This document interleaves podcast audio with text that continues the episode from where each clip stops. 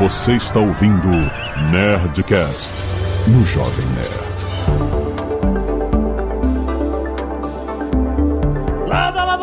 Nerds! Aqui é Alexandre Antônio do Jovem Nerd eu tenho o gênio da preguiça. Aqui é o Ricardo de Lázaro, médico da Genera. Eu sou louco pra editar meu DNA pra virar um super atleta. Oi, aqui é o Júlio, professor da USP. Eu queria editar meu DNA pra eu poder comer menos. Ó, essa é uma boa também, hein? Olha. Aqui é o Azagal, como é que é esse negócio de editar DNA? Vocês não vão entrar no negócio de coach quântico, não. Ed- Não, Editar o- o DNA para o sucesso. Mas o Liver King, eu acho que ele fez um negócio de edição de DNA. Não, no Liver King, não. Tu não vai. o quê? É. O Azaghal gosta de enganar o algoritmo dele e ele fica seguindo pessoas malucas que não tem nenhuma relação umas com as outras. Então tem o cara que é o Liver King, que ele só come. Fígado e testículos. Deus do céu! Testículo ele come É, também, come, caramba, é. cara. E É, aí, deve ele- aumentar a testosterona, não passa no doping aí. Ele disse que fez um procedimento que mudou um negócio É sério? geneticamente nele. Não sei se foi DNA, mas é. Nossa, cara. Pô, vamos acreditar no Liver King.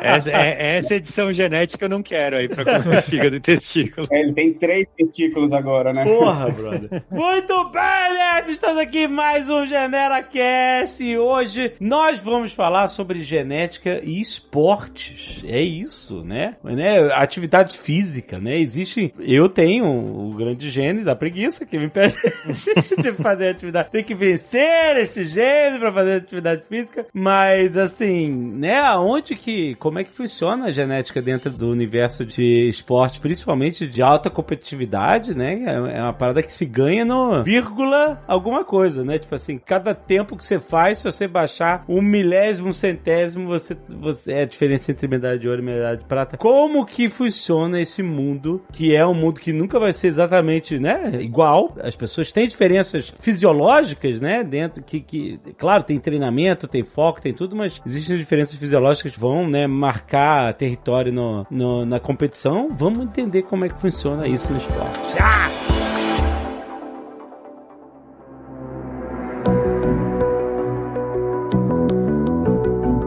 Existe um gene que é o gene do esporte, é isso? E o famosão? É o queridão? É, é, é, é, é assim, acho que é difícil falar que tem um gene do esporte, né? Daí Certo, quem é certo. esportista tem esse gene, quem não tem, quem não é esportista não tem esse gene. Mas tem com certeza alguns genes, na verdade, algumas variações desses genes que facilitam, propiciam, né? Ou pelo menos assim, aumentam a chance de você virar um esportista, um esportista profissional. E tem vários desses, né? Tem genes que são mais ligados à, à, à- à força muscular, tem genes que são ligados a- ao como o músculo é mais ou menos eficiente. E talvez o, o gene mais conhecido, mais estudado dessa área é um gene chamado ACTN3, que é um gene da alfactina 3. É uma proteína que fica no- nos músculos e ajuda a definir um pouco qual que é o tipo de fibra muscular. A gente está falando ali, né, de que não é nada visível, não é nada que eu estou olhando meu, meu, minha panturrilha e vendo se é, se é maior ou menor, mas sim o tipo da fibra. E é interessante, assim, é que olhando,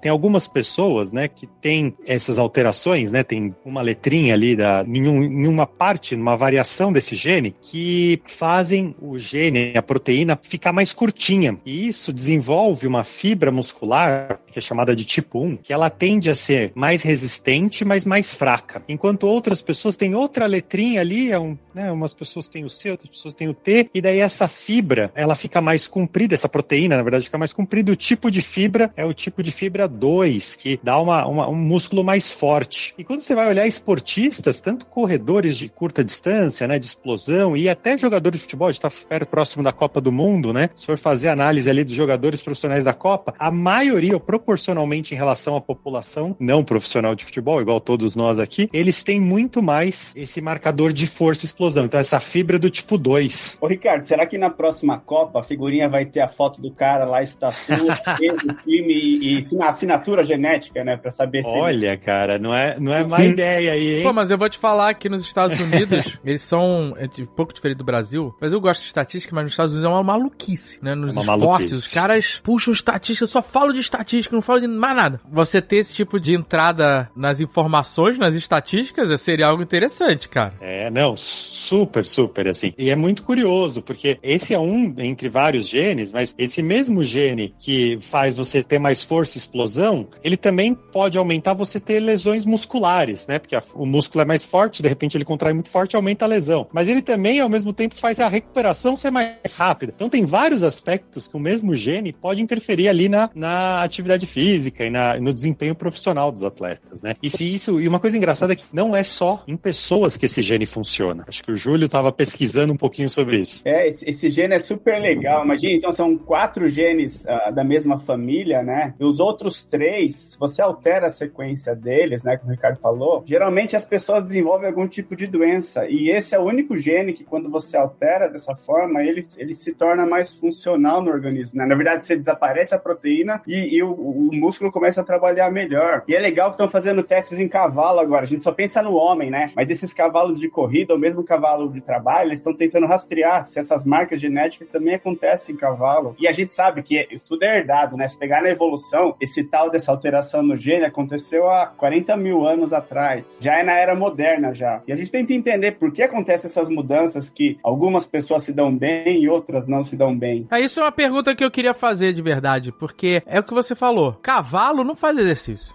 O quê? Cavalo não vai na academia. Não, mas eu vou aí. Cachorro. É, eu nunca vi, nunca vi um cavalo na academia mesmo, assim. Não que eu frequente muito a academia. O cachorro não, vai na academia. exercício ele faz. O cachorro não vai pra academia. E tem ca... o cachorro lá em casa. Os filhotes são fortes pra cacete. Não, eu sei, mas tá. É Eles não fazem. tá? Atléticos, né? É, ele não, é, é musculoso e tal. É, sininho. E a gente aqui, essa É. geleca. Explica isso. Isso é genética pura, né? É genética, então acho que é um pouco o que o Júlio estava comentando, né? É, ao longo da evolução, acho que era, foi mais importante para os cavalos correrem do que para os seres humanos. Não que o ser humano não era importante, mas acho que ao longo da evolução, pensar, entender ali como plantava, né, agir em grupo foi mais importante do que correr o mais rápido possível. E essas marcas, essas marcas similares ao que a gente vê nas diferenças entre as pessoas, são vistas também olhando nos animais. Isso é, isso é super curioso, né? Tem muita alteração do gene que está associada à doença, né? Que é o outro lado. E aí, se ele é muito prejudica o organismo, a evolução trata de selecionar. Então, as pessoas que têm essa alteração no gene, elas vivem pouco, elas não, não basicamente não têm filhos e você não passa essa alteração. Essa que o Ricardo falou da CTN3, mais de um bilhão de pessoas no mundo têm essa alteração Caraca. que favorece então esportes de ah, força, velocidade, o Usain Bolt que corre 100 metros. Seria legal testar se ele tem essa. Eu nunca Você sabe que eu fui, eu até pesquisei uma época pra ver se ele tinha, porque ele é uma coisa que é, que é absurda, assim. Outro dia mesmo apareceu sugeridos lá no YouTube um vídeo dele, eu falei, ah, eu vou assistir, eu não lembrava do quanto que o cara é fora do, da curva, assim, porque a gente já tá olhando ali quem que são os melhores corredores do mundo, então já tem uma, um super filtro, né, a gente já tá olhando o fim da curva e ele fica, assim, muito na frente de todos os outros, é, é uma aberração no melhor dos sentidos, né. E daí eu fui ver, falei, será que alguém já testou o DNA do Bolt? E, e parece que ninguém nunca testou, se testou não falou, mas tem um professor, é, um professor de universidade americana que estuda isso e ele fala, ó, eu, eu nunca testei, mas se eu fosse chutar, tenho certeza que o ACTN3 dele é, é, é favorecível pro esporte de explosão. Mas é um cara que deveria ser estudado, né? Porque até o biotipo dele é diferente e mesmo assim ele consegue aí quebrar todos os recordes, né? Gorila, chimpanzé. Não faz musculação. Faz? São fortes, né? Eu sigo um cara no, no Instagram que ele paga de gorila, ele quer ser gorila. Vai escalar gorila. árvore. Só que, por mais que ele, ele vive fazendo coisas, que- não só que gorilas, né? Que símios fazem, sabe? Subir árvores, escalar, sem, sem nada, só na mão, sabe? Por mais que ele faça isso, isso não é o suficiente pra ele ter uma musculatura suficiente pra ele fazer esse tipo de exercício. Ele tem que ir pra academia, entendeu? Aham. Uhum. E o gorila o macaco não vão pra academia. Eu tô realmente em choque com esse negócio, que a gente ficou pra trás nesse negócio de. É, mas, mas sabe que é muito, muito engraçado, assim, né? Por mais que os bichos não, não vão pra academia, a gente a gente, por mais que estude os animais, né? A gente não vai fazer os animais irem para academia. Tem muito estudo que usa animal para entender a função dos genes, né? E depois fazer essa replicar isso para os humanos. Então esse gene ACTN3, por exemplo, eles fizeram ratinhos geneticamente modificados nesse gene e o ratinho corria 30% mais do que o ratinho que não era Caraca. modificado. Nossa. Então, assim, você- você já faz uma edição genética e faz um super ratinho. Mas acho que não só em ratinho, né? É, em vermes, isso é estudado movimento. Então, Caraca, o verme acelerado. Porra, Você tá de isso não. brincadeira. Galera, para de estudar isso. Não estuda essa porra, não. Não brinca, não brinca não, hein, galera. Eu trabalho com verme no laboratório, a gente tem que pôr os vermes pra treinar, mano. A gente tenta treinar. Deus do céu, que perigo. Ô, cara, fica... Cara, calma, vai com calma. Porra, imagina o Zé- o verme 200 por hora. como que o verme, como que o verme treina, Júlio? Me explica, né? me explica como que você faz os vermes treinarem aí. Vamos ver se eu cons- consigo usar pra eu treinar também. A gente pega os vermes, ele é verme de terra. Um dia um maluco pegou esse verme, levou pro laboratório e começou a estudar. E é legal porque a gente consegue mexer no DNA deles muito facilmente. Então, esse foi um projeto que a gente tá tocando, é um projeto que a gente tá tocando. Ah, só que ninguém nunca treinou verme. Você pega ele, coloca numa placa ah, basicamente de gelatina, ele come bactéria, então você entuxa de bactéria na placa e ele fica andando na gelatina comendo as bactérias. Aí a gente pegou esse verme e falou: bom, se a gente tirar essa gelatina e colocar dentro de um Pependorf, de um, de um tubo com água, ele vai morrer? Ele vai nadar? E basicamente ele começa a nadar. E ele Nossa. nada por horas. E a gente viu que esse nada, na verdade, é um treinamento. Se comparar com toda a marca, o que acontece com o gorila que treina, ou com o cavalo que treina, ou com o Ricardo treinando, no verme acontece a mesma coisa. A gente falou, bom, já que esse, a gente está treinando esse verme, vamos achar uma função agora, já que a gente está investindo dinheiro público nisso. E aí é um projeto legal, que esses vermes, tem uns vermes que vivem mais.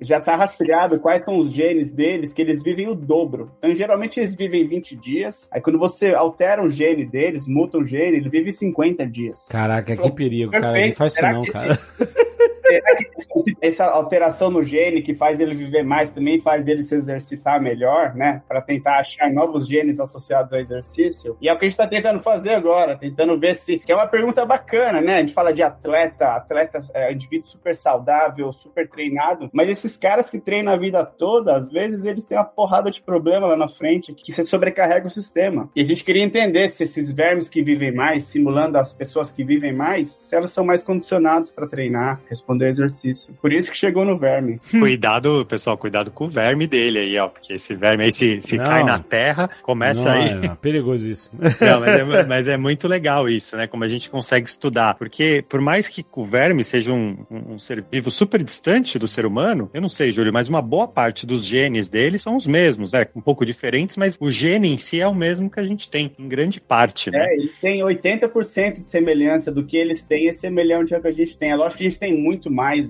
genes que eles, mas do que eles têm é bem conservado. É. Por isso que a gente usa até, né? Porque se funcionou no verme, significa que a evolução achou uma forma de manter aquilo ao longo do tempo para ter um serviço no homem também. É verdade. Não tem um negócio de um verme na água que entra pela ureta? Não, para com isso. Que, Não, esse é- se, Para com isso. tomara que a gente não aumente a expectativa de vida e a velocidade Não, não, desse não, aí, não, né? minha também, preocupação né? é essa. Para. Essa é a minha preocupação. Cara, tu não tem nem chance. Tu não tem nem chance, coisa já foi, Não, já não, tá. Já tá instaurado. On your marks, get set, go!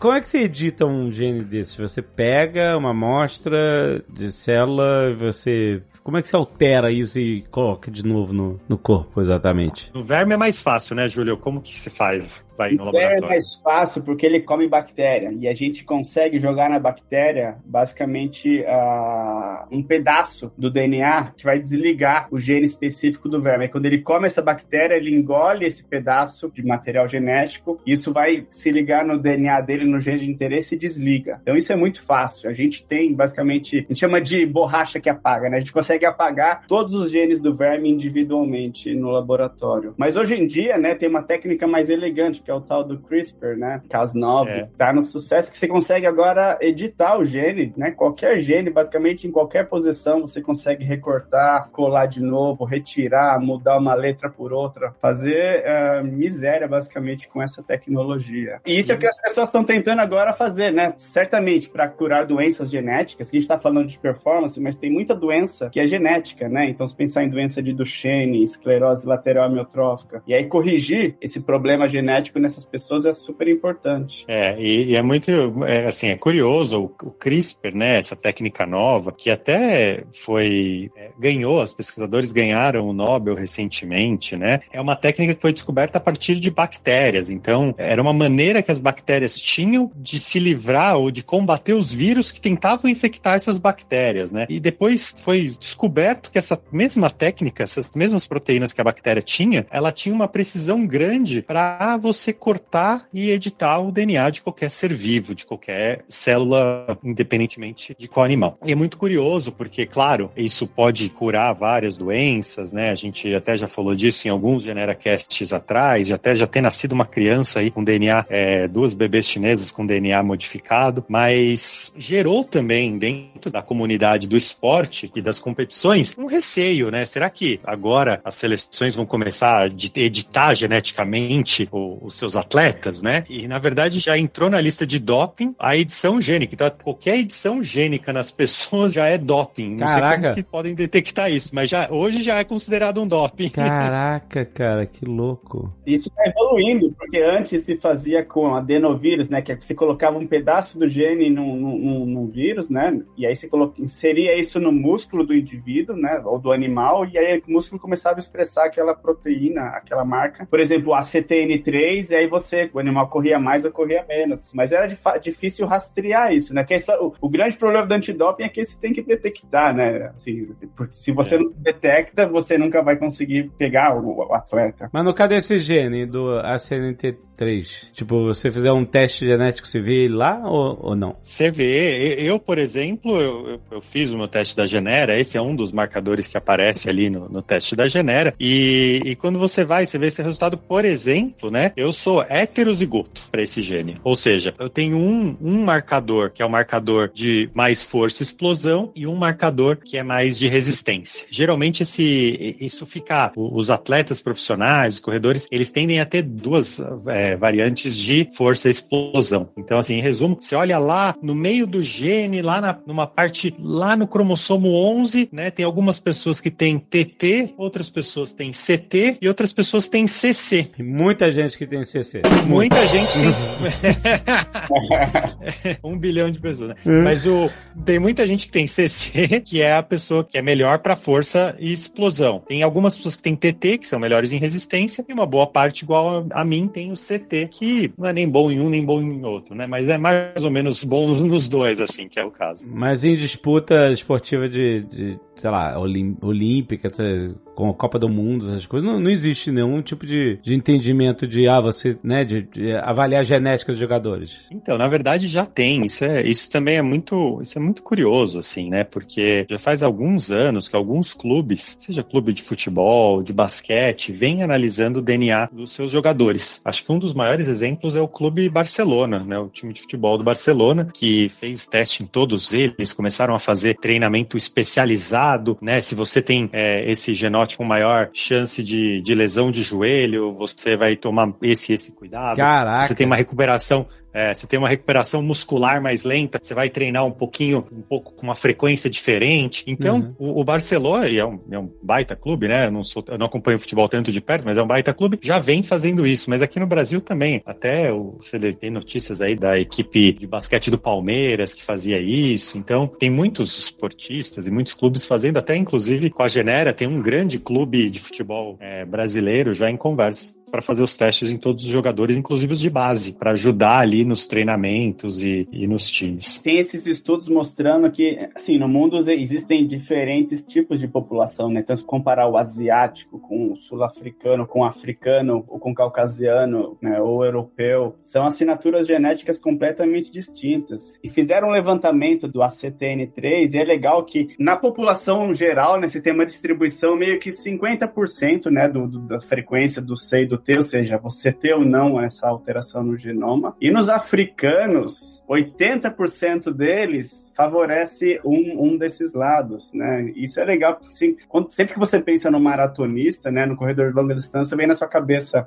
um keniano, né, ou aquele biotipo. E isso fica claro quando você vê uma distribuição em populações distintas, né, que é diferente do, da distribuição global. E muita gente está buscando isso agora, tentando associar, pegando essas populações distintas que já têm uma performance bem diferenciada, por exemplo, o Usain Bolt, e usar isso como um padrão, né, uma assinatura genética, para saber, talvez, num futuro se a pessoa tem mais ou menos daquela característica. É, então, é, eu até peguei os dados aqui. Entre os brasileiros, a frequência desse alelo, que é o que a gente vai chama aqui de C, que é o alelo de mais de força e explosão, ele está presente mais ou menos, né, numa frequência de 58%. E isso é mais, por exemplo, do que outros países europeus, como italianos é 57, espanhóis 56, britânicos 53. Então, assim, pelo menos ali geneticamente, isso olhando esse gene, claro, né? Tem muitos outros genes, muitos outros fatores envolvidos ali, mas o brasileiro tem uma vantagemzinha pequena, mas tem em força explosão, em esportes que usam esse força explosão. Olha só. E falando ali das diferenças populacionais, também a China, é, saiu uma notícia que a China é, resolveu fazer o genoma completo de todos os atletas que iam para as Olimpíadas de 2022. Eu não sei Caraca. se. Caraca! É,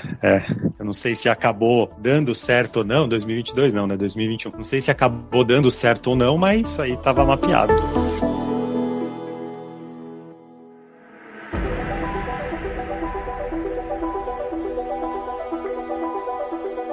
Toda essa parada de doping que rola, etc, é para você tentar impedir que, né, algumas pessoas, sei lá, o cara tem privilégio econômico, ele pode se encher de hormônio, de, sei lá, mil coisas para aumentar a performance do corpo, tudo isso é proibido. Aí eu vi uma coisa um tempo atrás de uma galera que ia fazer triatlon ou maratona, qualquer coisa assim, e aí o cara tava dormindo numa câmera hiperbárica? Pra oxigenar? Isso. É hiperbárica. Que aí o cara mudou a condição de pressão, aí ele enfim, ele obteve uma vantagem de circulação sanguínea que você pode obter tomando alguma coisa, mas é proibido. Se você tomar, é doping. Mas você podia passar a noite numa câmara hiperbárica e fazer a mesma coisa, ter o mesmo efeito e não era proibido. Entendeu? Sim, entendi. Então. O cara achou uma, uma brecha na lei. Uma brecha, porque ele ainda está usando um fator de privilégio econômico, que é poder dormir numa câmara hiperbárica, uhum. né? Que outro atleta não pode não ter acesso. Tem atleta que nem cama dorme?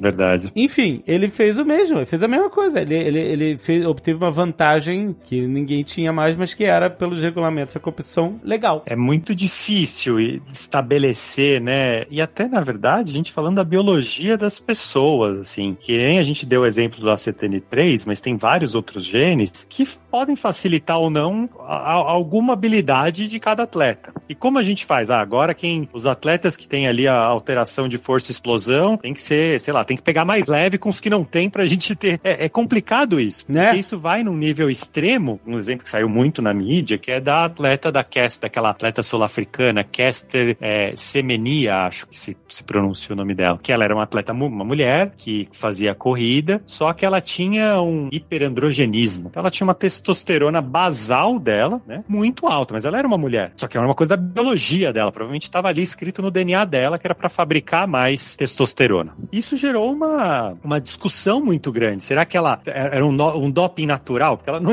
até onde ninguém saiba, ninguém ela não editou o DNA dela para isso. Mas não deixavam ela correr. Teve uma discussão aí sobre parar de deixar ela correr com outras mulheres, a não ser que ela baixasse de maneira artificial o da testosterona dela para ficar próximo ao que é aceitado. Caraca. Doping reverso. Doping reverso. Doping reverso. Loucura, Olha que cara. coisa maluca, cara. Exato, exato. É muito, muito complexo, né, cara? E se você pensar, a gente tá falando desses atletas, desses super atletas, eles têm que ter alguma coisa diferente, né? Você não vai achar que, sei lá. Michael Phelps, por exemplo, fenômeno. O Alexandre vão querer ser um, um, um, Michael Phelps. A gente não vai, a gente não vai. Então, assim, faz parte da biologia deles e a gente só precisa entender como funciona. E aí a história da ética, né? Começar a manipular o gene de outras pessoas para ter essa biologia semelhante. É um ponto crítico. Mas é legal a história da câmera, que falou da hiperbárica e hipobárica. Tem uma história clássica dessa assinatura genética. Começaram a fazer uns estudos com aqueles caras que escalam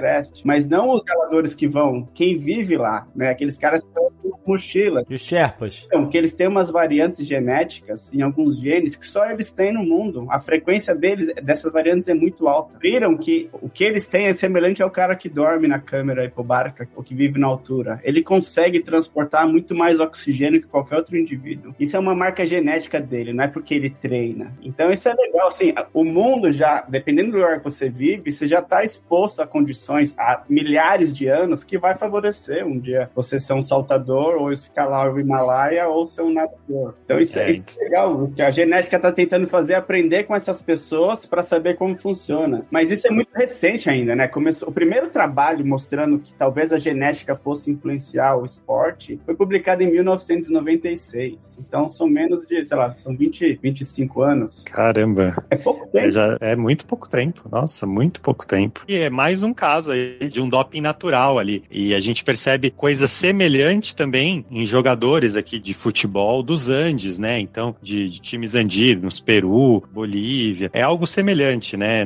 Eles acabam por viver em altitude gerações. Existe um componente ali em alguns deles basal ali de ter um- uma maior absorção, né? E retenção de oxigênio. Então, quando os jogadores vão para jogar nos, em algum estádio que fica nos, nos Andes, Peru, Bolívia, alguns lugares do Chile e tal, e os jogadores têm que ir antes para acostumar com a altitude, né? Para tentar ficar num nível mais próximo do que a galera que mora lá e que é, a genética toda da, da pessoa foi lá por gerações. Marks, get set, go! Pode existir algum momento em que a galera vai começar a testar quem tem a, sei lá, a CNT3, quem não tem, e criar a categoria de.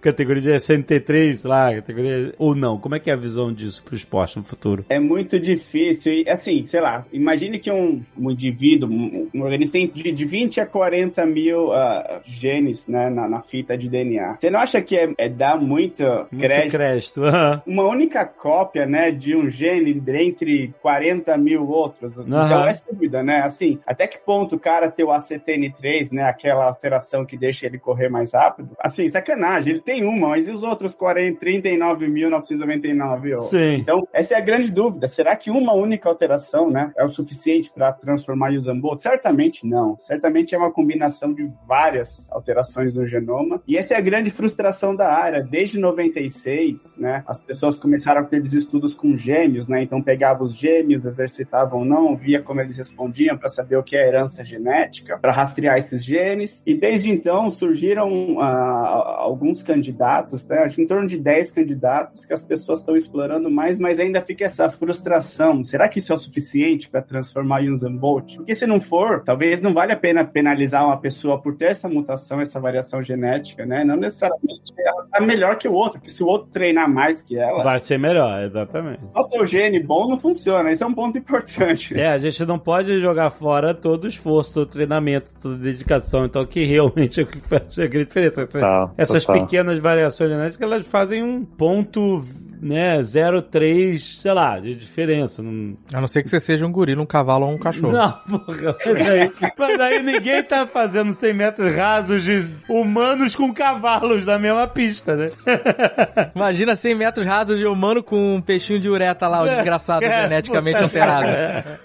É, não, mas acho que é legal esse ponto, porque no fim, é, a maioria das habilidades humanas, elas são multifatoriais. Tem um componente ambiental e tem um componente genético. Tem outros componentes também de alimentação, né? Tudo isso, Isso, influencia, e né? total. Externos, né? É, que eu tô colocando ali como ambiental, mas é isso, é externo, é treino, é alimentação, é como que você tá, é, é coisas psicológicas, que às É. vezes são muito importantes no esporte. Não é possível que tenha um atleta funcionando 100% hoje em dia no Brasil. Não tem como. não, não. Não sei. Não, tem, não tem uma pessoa funcionando Não tem, 100% não no tem. Brasil hoje em dia, né? Brasil é o doping reverso natural, mano.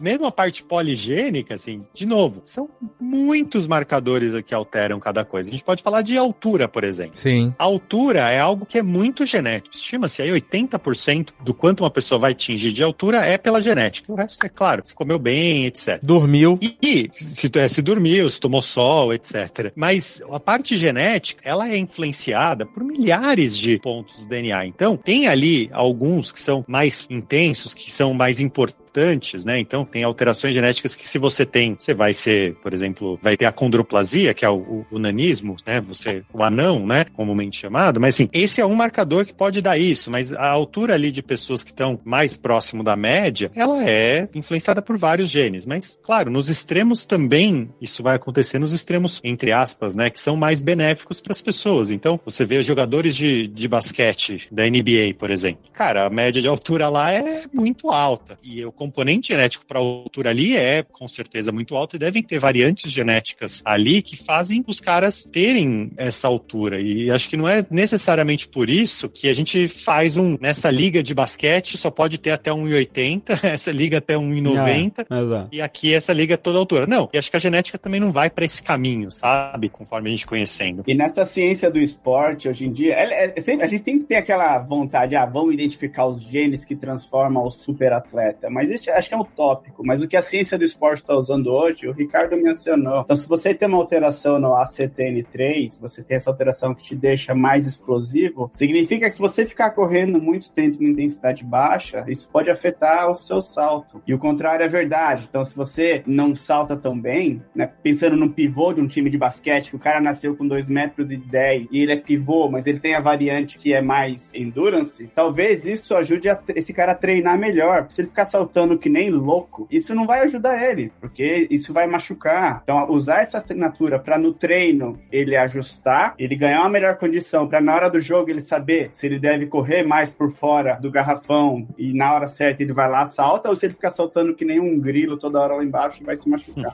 então, a genética está ajudando muito isso a como prescrever o treino para atletas. Acho que esse é um dos maiores avanços. Até, até a gente colocar os genes do grilo no, nos atletas, né? Aí vai ser. é o que o Barcelona faz, ele faz um, um treinamento de customizado, meio que individual para cada atleta, né? Para aproveitar o máximo de, de performance de cada um de acordo com as suas características genéticas. É isso, né? É isso, e de certo modo, isso é legal porque é, hoje em dia aí a Genera vem sendo talvez a, a principal empresa, a gente vem oferecendo isso para todo mundo. Então não precisa ser só né, o jogador do Barcelona para poder usar dessa, de toda essa ciência. Então hoje, né, quem faz o teste da Genera já vai receber aí dezenas de marcadores genéticos ligados à atividade física, alimentação e a partir daí, junto com o seu treinador, conseguir ter um, um, um, treino mais focado, mais personalizado, né? É, a gente, por exemplo, fez isso lá com o Carlão, que é fisioterapeuta da seleção brasileira de skate, né? Para olhar ali o, e ajudar no, na recuperação dos atletas do skate, né? Então é super bacana. De novo, a gente pensa no, na alta performance, mas tem muita teste e variação genética associada à saúde. Então é o que você falou, Ricardo. Exato. Às vezes tem várias assinaturas no gene que pode te dizer se você correr ou se você fizer musculação, talvez isso melhore a sua saúde com base na assinatura genética, né? Talvez você não vire um super atleta, mas você não quer ser um super atleta, seja pai de família, ou seja. Então, usar essa assinatura para melhorar o treinamento é uma coisa que vale muito para qualquer um. É, querer eu até queria ser, Júlio, até fico com vontade de editar meu DNA aqui para virar um super atleta, mas como isso é doping ainda não dá para fazer, eu acho que é isso o ponto, né? O, a atividade física é uma coisa essencial e qualquer pessoa vai ter benefícios com a atividade física. E você fazer isso ainda de maneira mais personalizada, né? Como o próprio Júlio comentou, isso gera um uma menor, menor risco de lesão, um, um maior aproveitamento seu de performance, ou pelo menos assim, você fazer algo que você gosta mais, né? Que você vai, você vai ter mais facilidade. O ponto mais importante é o tal do gene da preguiça. Porque a atividade física, todo mundo sabe que funciona, que faz bem, mas esse tal do gene da preguiça faz com que ninguém faça atividade, né? Esse é um, é um ponto crítico, assim. A gente busca gene do esporte, gene da alta performance, mas independente da assinatura genética que a gente tem, se a gente realizar o exercício físico diariamente, ou sei lá, três, quatro vezes por semana, mesmo que você tenha o pior genoma possível, o pior, basicamente, sequência de DNA possível, você ainda vai se beneficiar e vai ter, basicamente, um, um um, fenótipo, né, que é como você lida com o ambiente, muito melhor do que muitos atletas de DNA que não fazem exercício. Acho que isso é bacana. Com certeza, com certeza. E no fim, acho que a própria ciência vem ajudando as pessoas a como se engajar em fazer atividade física, né? Acho claro que, né, sei que não é trivial isso, mas o próprio Drauzio Varela, ele fala muito que não é que ele gosta de correr, né? Recentemente ele correu todas as maiores maratonas, tal, e completou isso com mais de 70 anos, né? Uma super conquista. E mas ele fala que não é que ele gosta de correr, que ele, ah, nossa, tá chovendo, tempo tá É, horrível, vou acordar cedinho, que delícia, vou correr. Vou correr. né? Ele fez algumas técnicas. Então, você pode, por exemplo, já dormir com a roupa de corrida pro dia seguinte, porque aí é uma barreira a menos. Nossa, tem que acordar. É, é uma barreira a menos, né? Você vai correndo pro banheiro e volta correndo, né? Vai tomar uma água, vai dar um sprint já. Exato, exato. Tem técnicas pra você quebrar um pouco a preguiça, mesmo você tendo o gene da preguiça, como acho que quase todo mundo tem. E tem essa história da adição, né, da dependência, porque o exercício, quando você chega num certo ponto e que você pratica ele com frequência, você fica dependente. Isso tem ciência que mostra, como você fica dependente de outras substâncias. E aí é muito mais fácil você praticar, porque o seu corpo está acostumado com aquilo. né? Então tem que chegar nesse ponto. Maneiríssimo. Desde de muito novo eu ando de skate, assim, e até hoje, né, apesar da, da minha idade, eu ainda tento dar umas manobras e tal. Tanto que já encontrei o Júlio na, na- em pistas de skate, que ele também anda, o filho dele já com Olha qual- aí. não sei qual idade anda melhor que eu. Mas o ponto aqui é o fato de, pô, sempre fazer isso acaba criando, faz parte da minha rotina do final de semana. É, isso me faz bem, eu sinto falta, né? Talvez eu tenha um pouco esse ponto da dependência, mas claro, no, num bom sentido, né? Qual é o gene da preguiça? Dá pra gente achar isso? Cara, Acho ó, que a, a preguiça não é o maior problema. A procrastinação é foda. Esse é foda. Pior que preguiça. o gene da procrastinação. porque eu vou te falar, acho que a seleção natural ela favoreceu os genes da preguiça Ah. mesmo, né? Entre, entre sele- pois é, cara. Porque assim, você tem energia limitada, você vai gastar Conservar. energia pra comer mesmo pra. É, exato. Então, assim, acho que ao longo das gerações, nos seres humanos, o gene da, da preguiça foi selecionado. Já é mesmo. dominante, já, ok. É, já é. Eu só queria botar a culpa na genética. Vamos lá,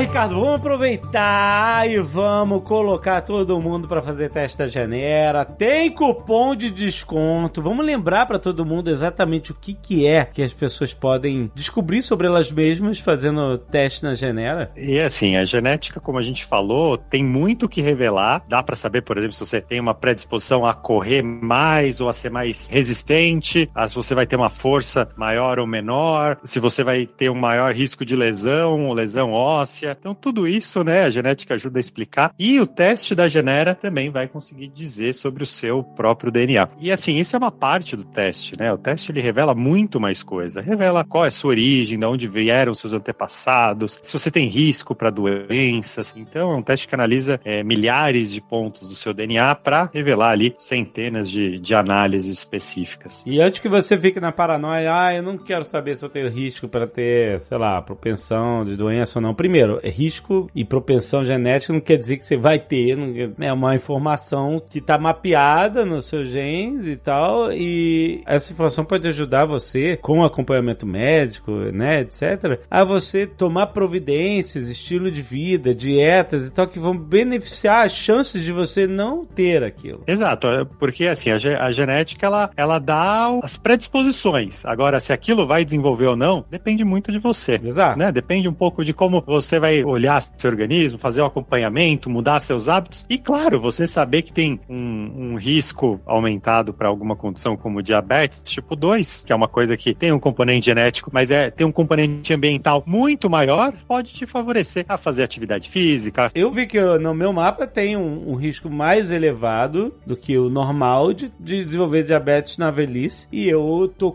me cuidando agora, entendeu? Tipo, pra que esses riscos sejam reduzidos. Imagina se eu tiver, ah, deixa rolar. E aí, quando eu tiver mais velho, eu, ah, agora você é diabetes, parabéns. Ah, se eu pudesse voltar no tempo e, e ter um lifestyle, controlar mais a minha dieta, ou fazer alguma coisa diferente, né? O que, que eu poderia fazer? Não posso voltar no tempo. Então a gente pode, pelo menos, entender hoje nosso corpo para que a gente possa tomar ações preventivas. É muito legal, cara. Eu tô tomando ações preventivas. Eu não sei se eu vou desenvolver, pode ser que eu desenvolva. Mas a sua parte você tá fazendo, né? A minha parte eu tô fazendo, cara. E tá legal. E eu tô fazendo isso com acompanhamento médico. E a ideia toda é essa. Tipo, não é você ficar noiado, né? Você, ai meu Deus, eu não quero saber. Não. É bom você saber, porque você pode ter uma providência. E aí você vai ter que viver a vida de qualquer jeito, sabendo ou não sabendo. É melhor que você esteja sabendo e indo pra um caminho que seja mais saudável, preventivo a, a esse tipo de coisa. Exato. E, e para quem realmente não quer saber também, a gente tem uma parte do teste que é só para você saber sua origem, ou só para saber características ligadas ao bem-estar, à atividade física, à nutrição, e não precisa saber de doença. Né? Eu, eu gosto de saber todos os meus riscos a tudo, né? Mas tem gente que realmente não, não gosta. Azagal, Azagal não gosta.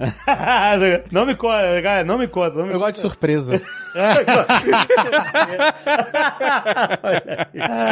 Mas olha, cupom de desconto de 130 reais. É isso, Ricardo? Exato. Olha, a gente tem um cupom especial para quem tá ouvindo aqui o GeneraCast, um cupom GeneraCast 130.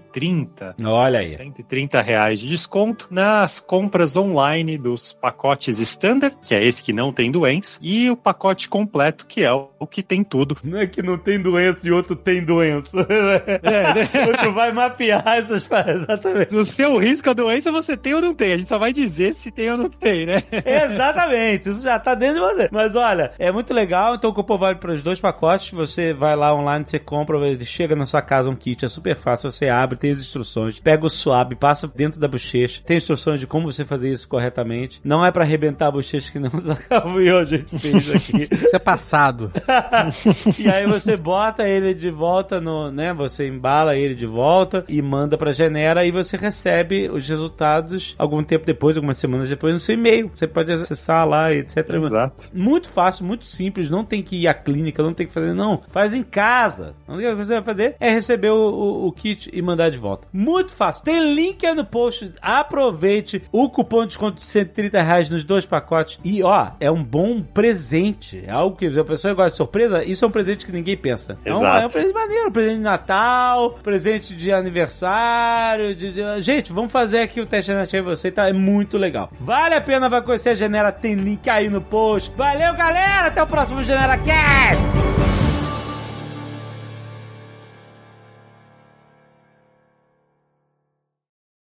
Este Nerdcast foi editado por Radiofobia, podcast e multimídia.